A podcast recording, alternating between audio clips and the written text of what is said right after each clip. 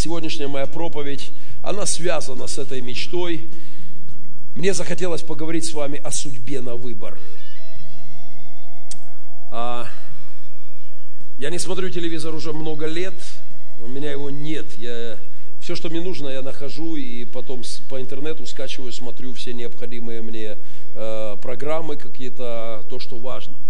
Но недавно один проект привлек мое внимание, и я, я посмотрел промо-ролик, и потом э, посмотрел первую часть этого проекта. И мне захотелось взять этот образ, чтобы поговорить с вами о принципиально важной теме. «Судьба на выбор» называется проект, который запущен на ОРТ, и прошло уже несколько там серий. Это своеобразное кино вместе с таким триллер, психологический триллер, который дает выбор человеку. Главные герои в исполнении Александра Гордона и Ксении Лавровой, они олицетворяют демона и ангела. Соответственно, Гордон – демон, Мефистофель – сатана и ангел, они сражаются за людей. Они ведут между собой полемику, и в центре главные герои. И сатана говорит, отдай мне, отдай мне этого человека, с него не будет толку. А ангел, ангел говорит, будет, я буду биться до последнего. У него есть выбор, у него есть судьба на выбор. Человек может выбрать удивительную жизнь. Мефистофель иронизирует, нет, нет, но у них по договору три шанса, три попытки. Я э, смотрел вот одну первую часть, там был сюжет о ревности. Э, женщина празднует с мужем 20-летие семейной жизни, и в этот момент, э, в этот момент он обливает, выливает на себя вино как-то и убегает, а она проверяет, она смс пришла, и в смс написано от его любовницы послание. И у нее есть три варианта. В первом варианте она, дыша ненавистью, а, убивает любовницу. А сатана говорит, ну хватит, закончим на этом. Ангел говорит, нет, есть выбор, есть судьба на выбор. И дает второй вариант. Во втором варианте она подговаривает, организовывает так, что муж любовницы убивает ее.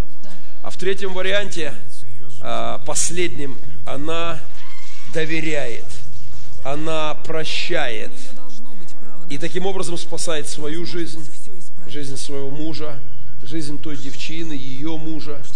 И, и непростыми путями, через там страдания и сложную ситуацию, но все-таки сохраняет и свою душу, и свою семью.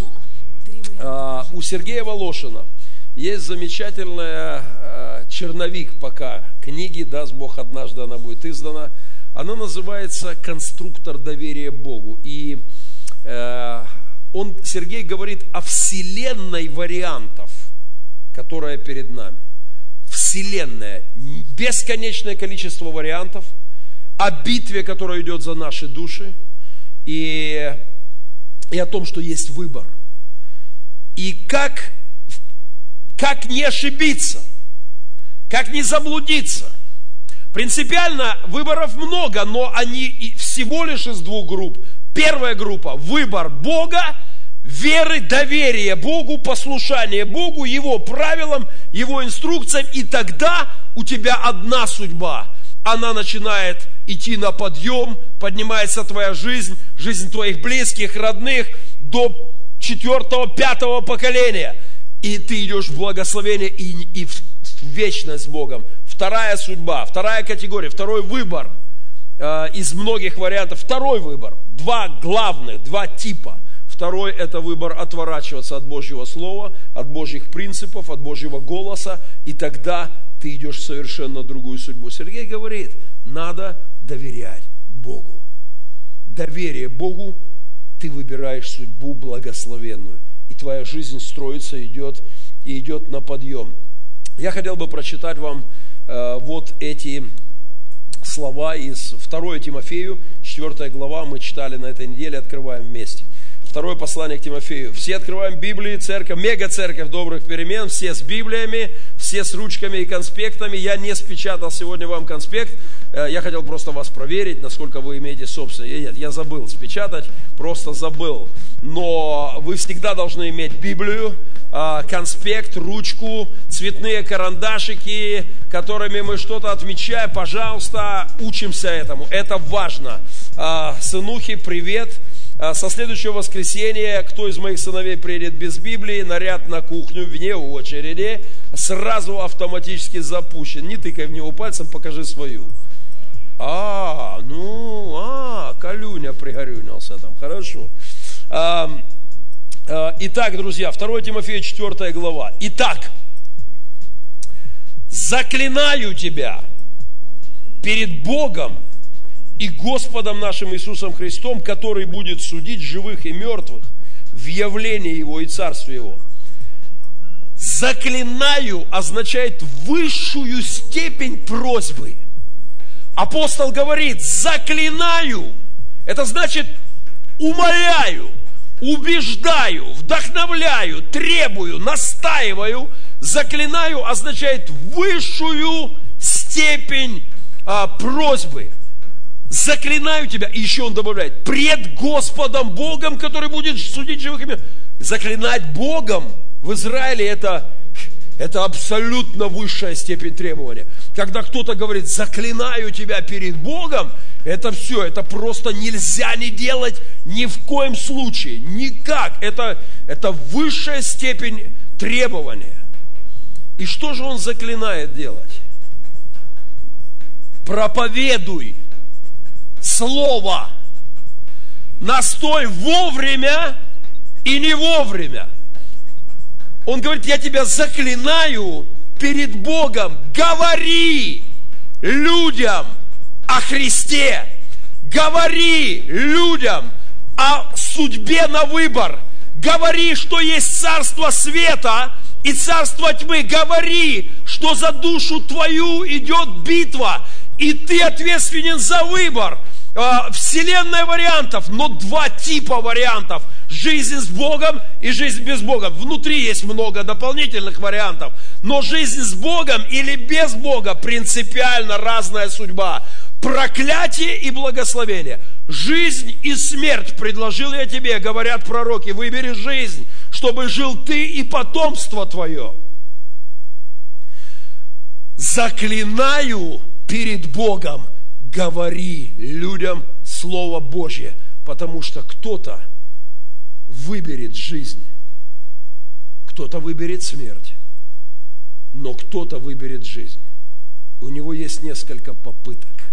Я верю, кстати, что Господь минимум трижды, в этом, в этом проекте три, три шанса есть у человека. Я верю, что минимум трижды Бог обращается к каждому человеку, призывая его к себе – это моя собственная концепция, что минимум три раза Господь зовет человека к себе. Человек может первый раз не слышать и топать в проклятие, идти путем смерти, но Бог приходит и опять говорит о себе и зовет к себе. Человек может не слышать второй раз, игнорировать, не хочу, живу сам по себе, сам себе туда, и, и топать дальше. Но я верю, что Господь хотя бы три раза дает человеку выбор судьбы.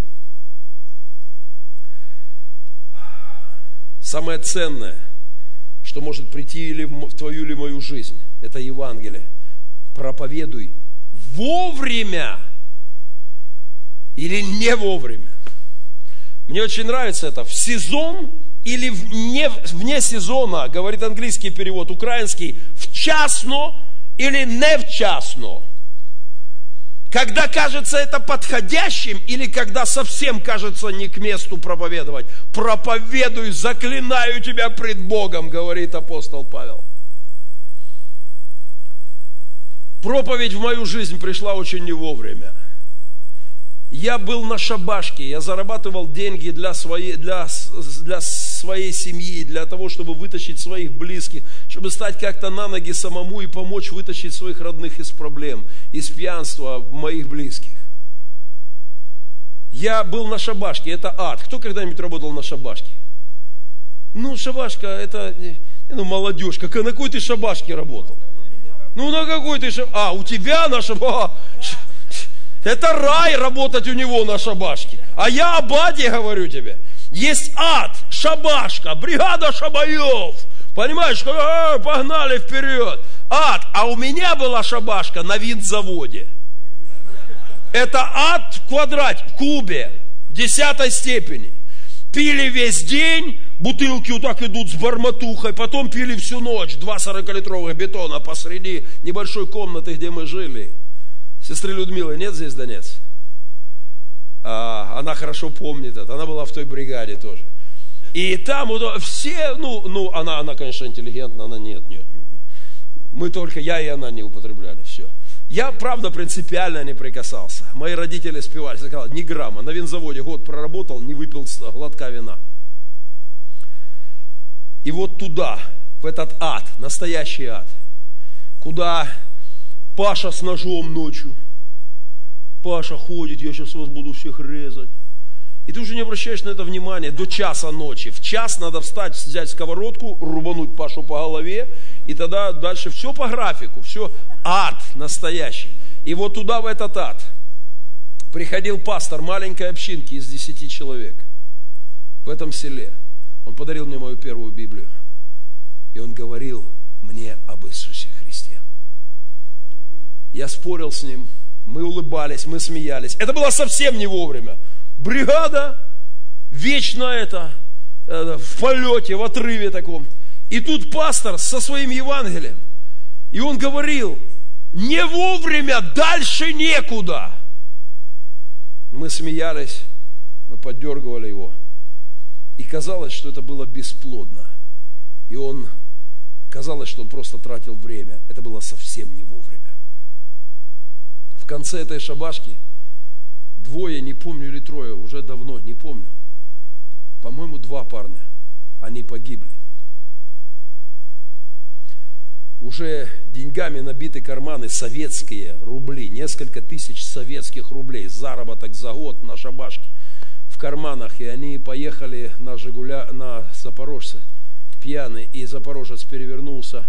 Всего метр воды, канава всего 4 метра шириной, метр воды перевернулся вверх колесами, и они не смогли вылезти, набитые деньгами карманы. Целый год – они могли выбрать другую судьбу. К ним приходил Бог в лице этого пастора. Ангелом был пастор и говорил, выбери другую судьбу. Если бы они склонились пред Христом, может быть, сегодня они бы с нами поклонялись. Может быть, их внуки были бы уже здесь рядом с нами и служили бы Господу и готовились к молодежной конференции. Они могли выбрать другую судьбу. Судьба дается на выбор. Перекресток с тысячи дорог наша жизнь. Ну давайте музыкальную паузу. Поднимите эту песенку. Какая хорошая песня, правда? Какая хорошая песня. Почему мы ее любим? Потому что она о нас. Потому что мы всегда на перекрестке. Есть вселенная вариантов. И каждый день ты думаешь вправо или влево. Как выбор, ты выбираешь судьбу. Ты можешь, уже будучи христианином, ты выбираешь разную судьбу. Можно выбрать судьбу где-нибудь аккуратненько сидеть, это, это потихоньку спасаться. Можно выбрать судьбу служить Богу и людям. Это другая судьба. Но принципиально есть две судьбы. Судьба с Богом и судьба без Него. Судьба в подчинении Ему и без Него. Благословение и проклятие, жизнь и смерть. Вот так выглядят перекрестки нашей жизни. А, их так много. Есть без навигации, без приборов, без указаний от Бога, не разобраться. Один из самых больших кошмаров в моей жизни – это езда по автобанам в Европе без навигации. Это просто катастрофа. Ты пять раз пытаешься, ты не можешь куда ты понять, куда ты поехал, где вообще, в какую сторону ты едешь. Это просто ужас какой-то. Без Бога двигаться по жизни, без Его указаний, без ориентиров на коленях. Так сложно. И если ты ошибаешься, не выбираешь послушание Богу, ты строишь одну жизнь. Жизнь беды, жизнь горя, жизнь трагедий. Вчера, готовясь к проповеди, я закинул у себя на страничке в Facebook просьбу к э, моим друзьям. Говорю, кто может мне помочь? В соавторы беру проповеди тех, кто подскажет, расскажет мне историю э, о себе или о ком-то, где не вовремя Евангелие пришло в жизнь человека. Вот одна из этих историй. Андрей Дубовой, он будет у нас в, в, на молодежной конференции, скорее всего.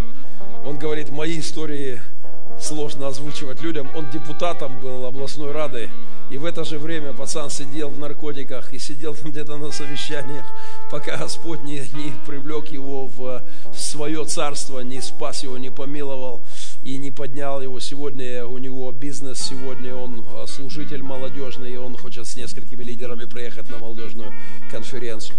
И он говорит, а, он рассказал мне вот такую историю о проповеди, о Евангелии не вовремя. Это история от одного, из одного из наших реабилитационных центров. Кто из бывших особенно поймет.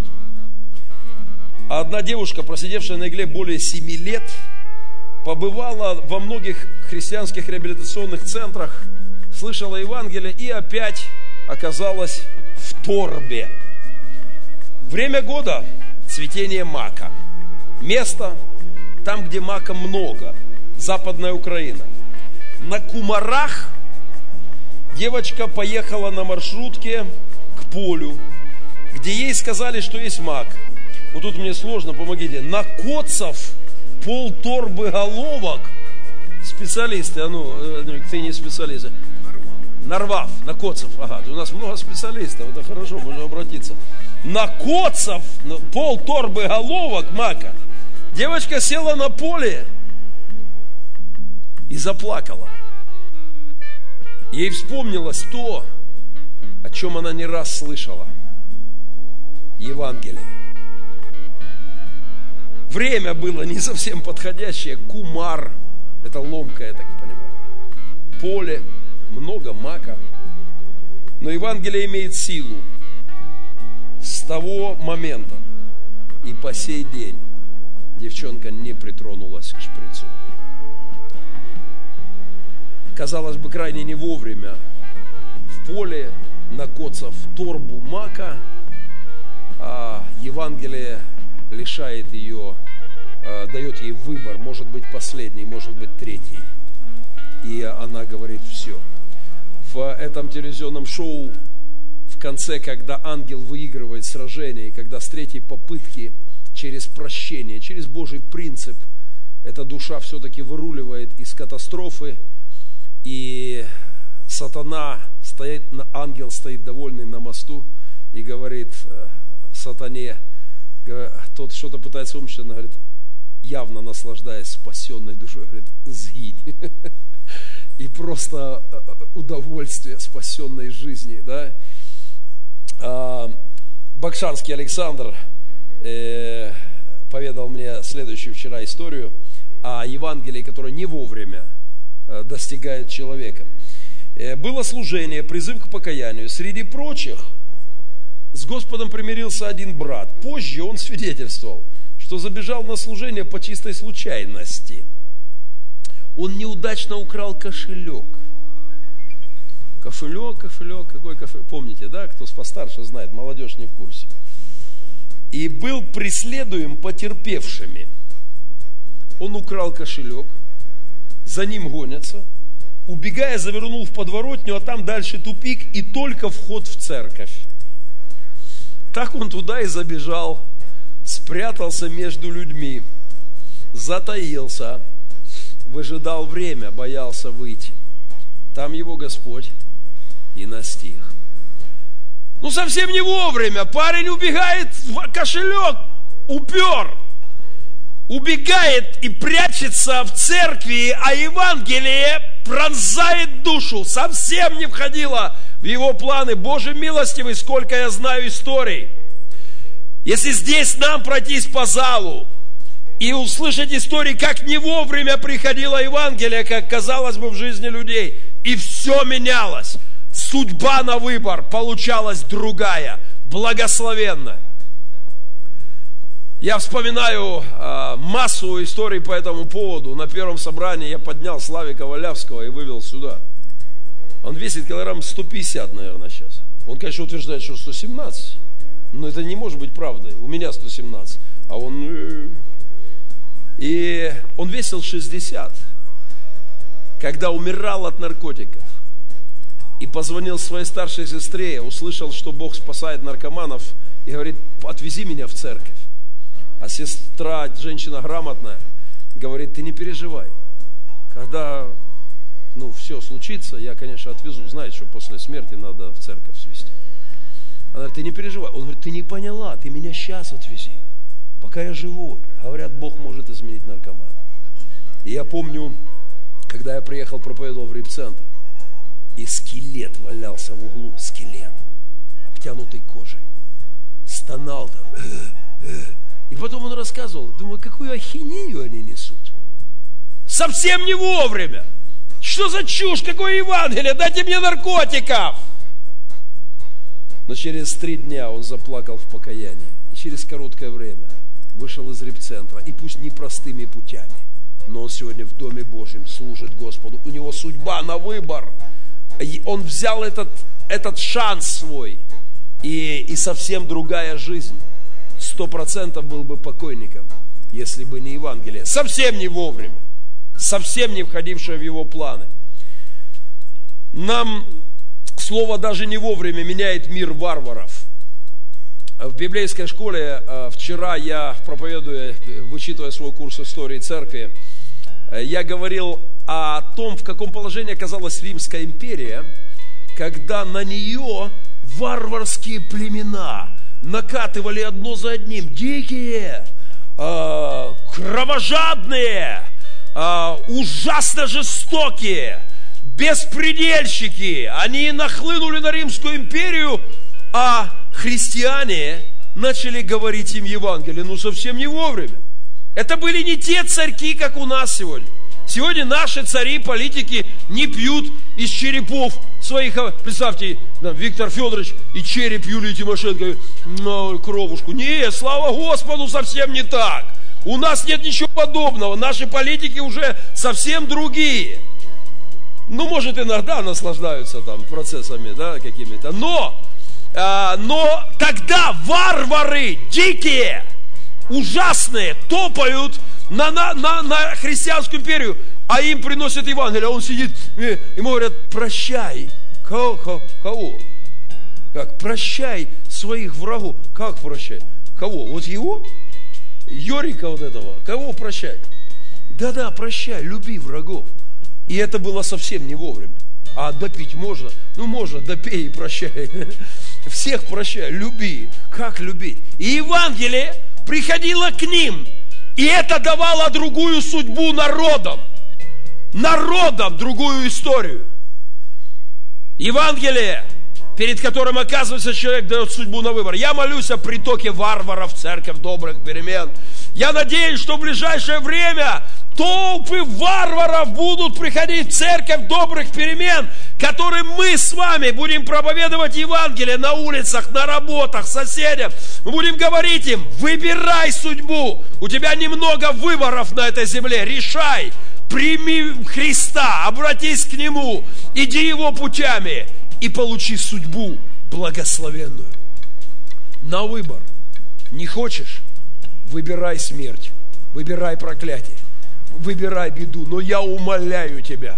Апостол Павел пишет Тимофею, заклинаю тебя пред Богом. Это высшая степень требования. Заклинаю тебя.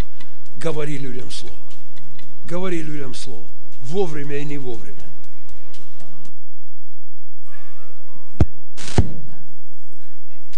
Вот такую историю. Я вчера, буквально за, за несколько минут, после того, как я опубликовал это, мне написали так много из свидетельств о том, как проповедь не вовремя, а, а, а чем заканчивается. Вот одна из них.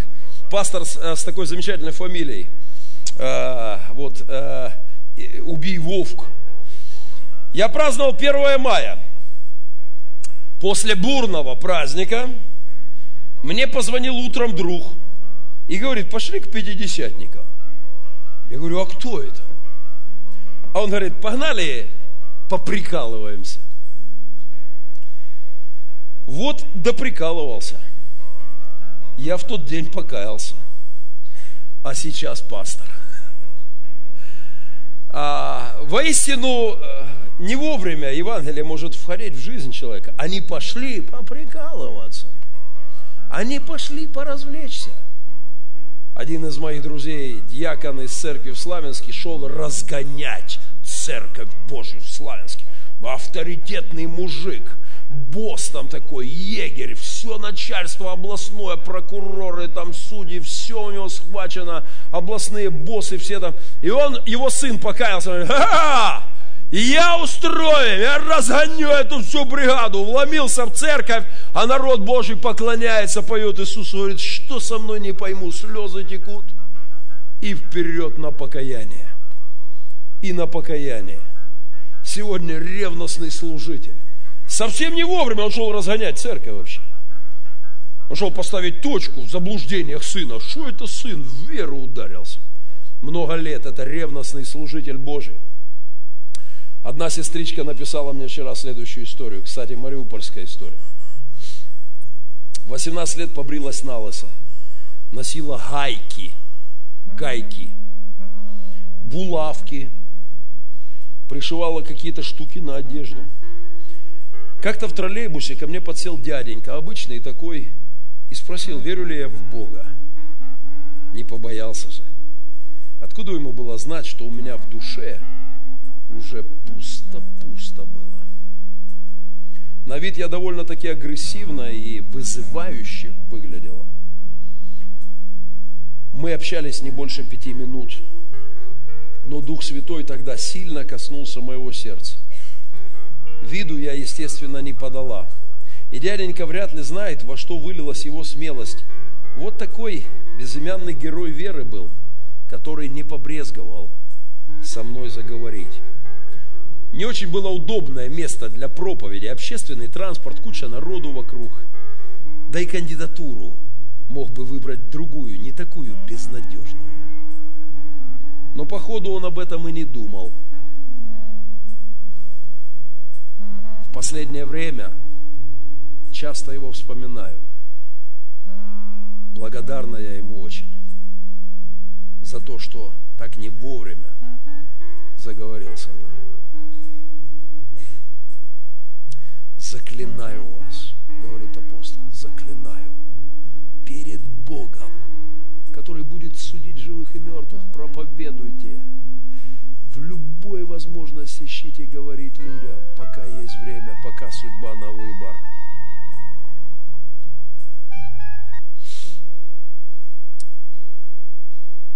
Однажды приехал известный проповедник, приехал из э, Англии, Сан-Франциско. И один известный фотограф, он приехал с миссионерской, э, с евангелизационной программой. Он хотел в Сан-Франциско провести много евангелизационных служений и достичь Евангелия многих душ. Один фотограф, который, в коллекции которого было много знаменитостей, э, актеров, политиков – он сказал ему, о, я хотел бы, я хотел бы вас сфотографировать, фотосессию, вот вы знаменитый проповедник. И он, проповедник поблагодарил его э, и сказал, э, это был Моуди, известный, очень известный пастор. Он поблагодарил его и с благодарностью отклонил предложение, добавив при этом, что я не позировать приехал, я приехал спасти вашу душу.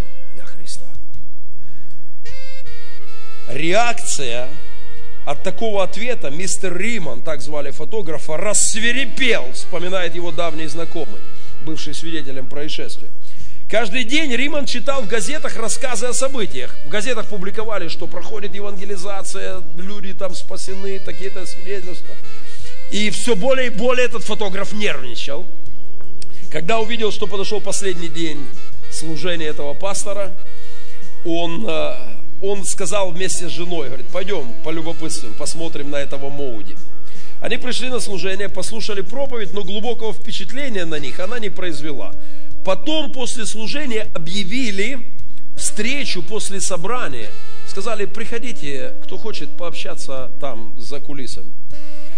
И фотограф произнес, сказал жене, ну что ж, раз уж пришли в цирк, посмотрим, что за кулисами.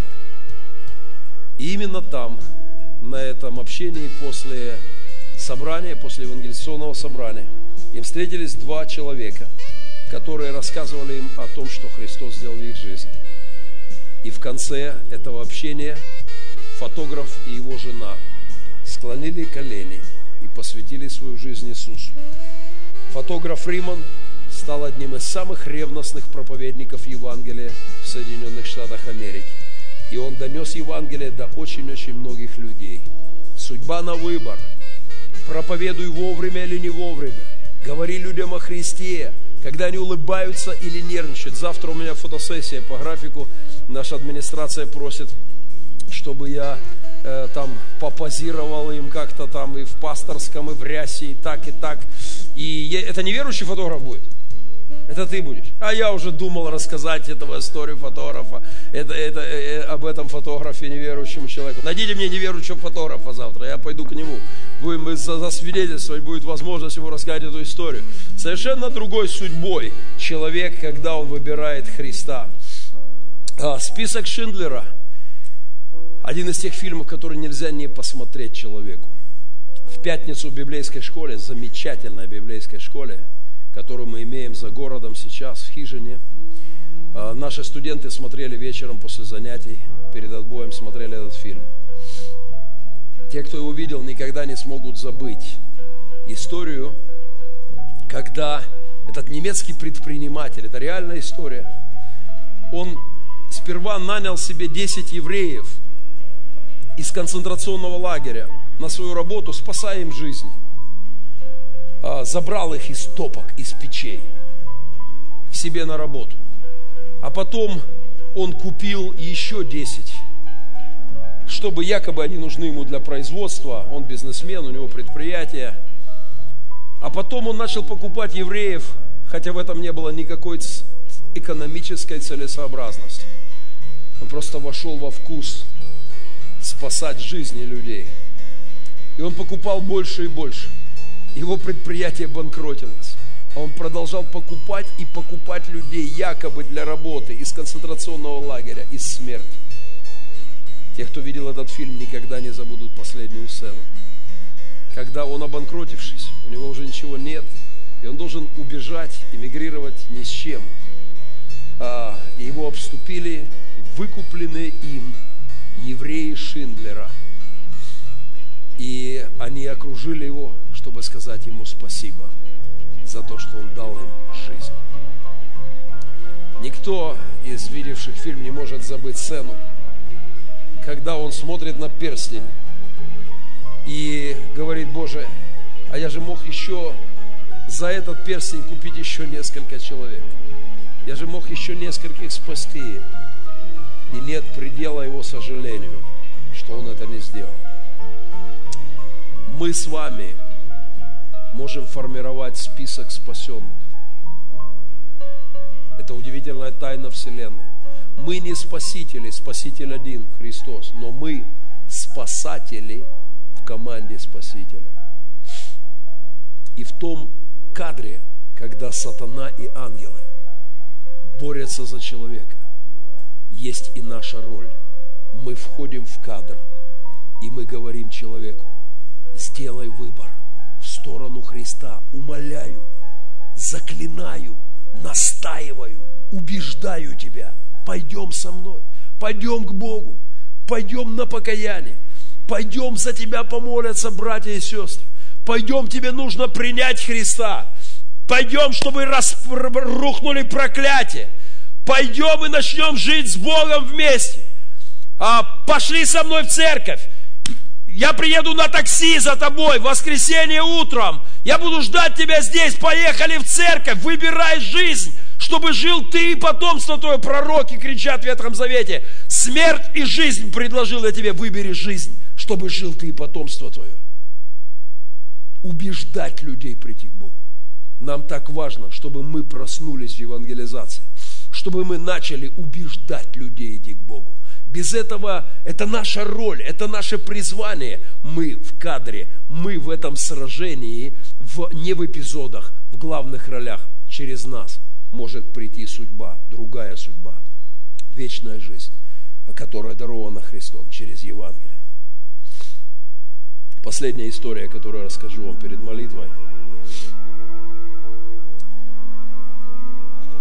В Японии недавно было землетрясение, и на развалинах а, спасатели добрались до дома молодой женщины. Они увидели ее тело через трещину.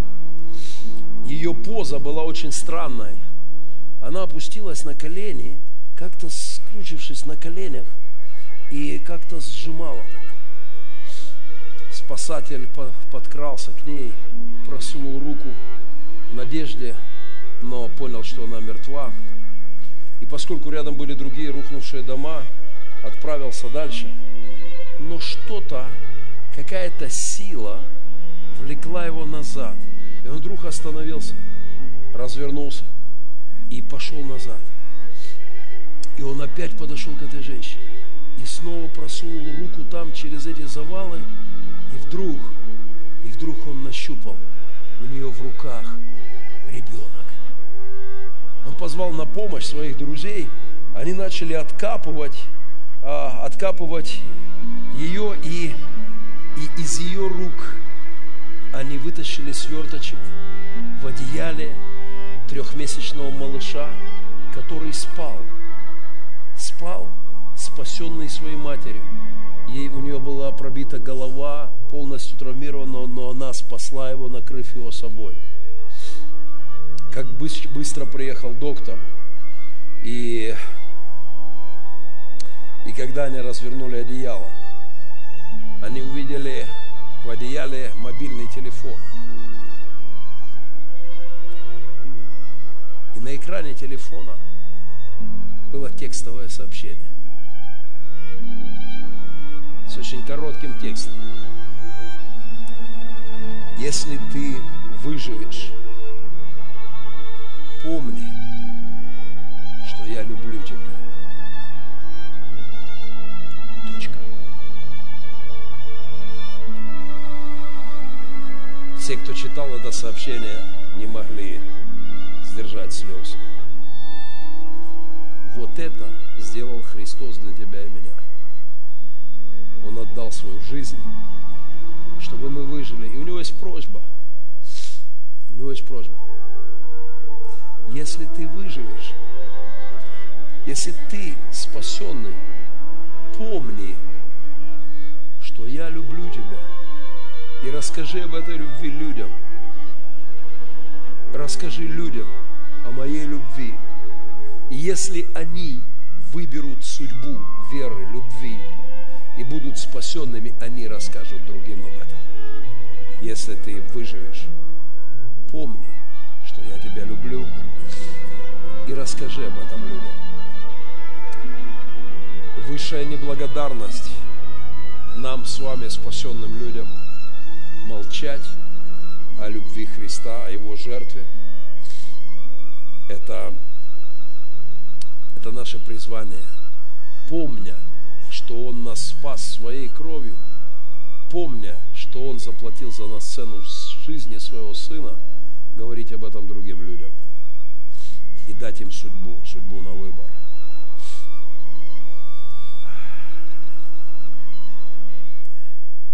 Когда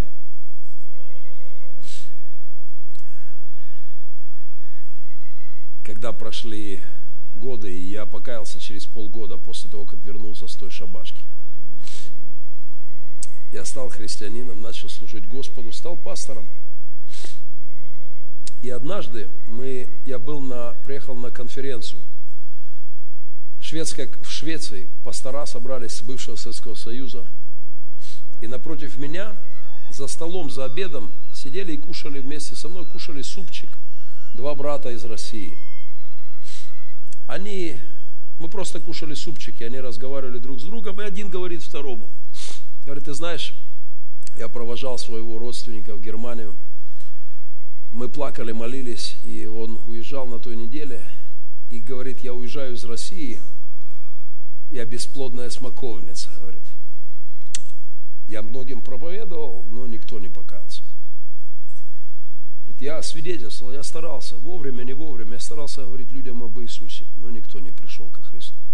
Я уезжаю из России, он этнический немец, говорит, уезжаю из России, бесплодная смоковница. Я сидел за этим столом, стал свидетелем этого разговора, и, И говорю, братья, а вы из Ростовской области? Они, да.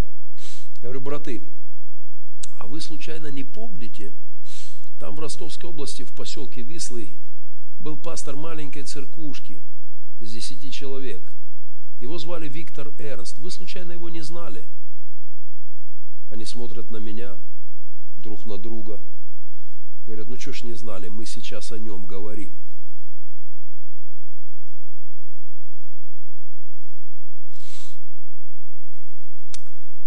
Тот супчик я запомнил на всю жизнь. Несколько минут я не мог прийти в себя. Я ничего не мог ему объяснить, просто, просто не мог говорить. А когда ко мне вернулась эта способность, я сказал, братья, так какая же он бесплодная смоковница. Он мне целый год проповедовал.